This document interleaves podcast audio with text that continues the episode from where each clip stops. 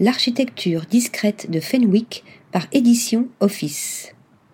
Le bureau d'architecture australien, Édition Office, signe Fenwick, un bâtiment à la silhouette brute se fondant dans la végétation environnante.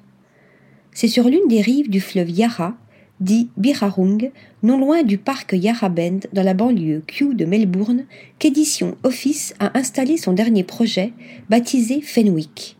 Perché sur un escarpement surplombant les rives du fleuve, celui-ci a été conçu comme une masse brisée de trois formes distinctes qui chevauchent un espace entre rues résidentielles et falaises.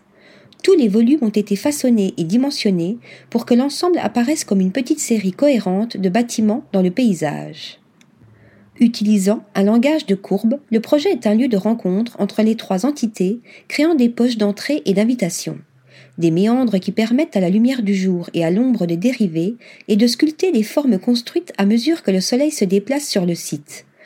Toujours entre les trois volumes, des couloirs végétalisés s'ouvrent, permettant aux plantes et aux vignes de pousser et d'étouffer les murs extérieurs, tandis que les cimes des arbres filtrent la lumière et les vues sur le fleuve et le paysage au-delà. Les espaces de vie sont ouverts vers le nord, la rivière et la vallée, et organisés de telle sorte que des chemins de circulation se lient à ces secteurs, tandis que les chambres et les espaces annexes sont ouverts sur les espaces verts entre les pavillons, entreaperçus à travers des voiles en mailles de cuivre. Pour ce qui est des matériaux, le projet architectural fait écho à son site au sommet d'une falaise, ainsi qu'à la sobriété des maisons modernistes de la région qui l'entoure le béton texturé en panneaux formés, le cuivre brut et l'acier galvanisé permettent à la réalisation de vieillir avec élégance au fil du temps, gagnant en caractère tout en reflétant lentement le pays dans lequel il se situe.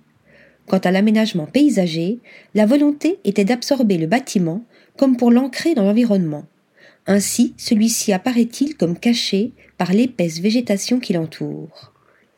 Article rédigé par Lisa Agostini.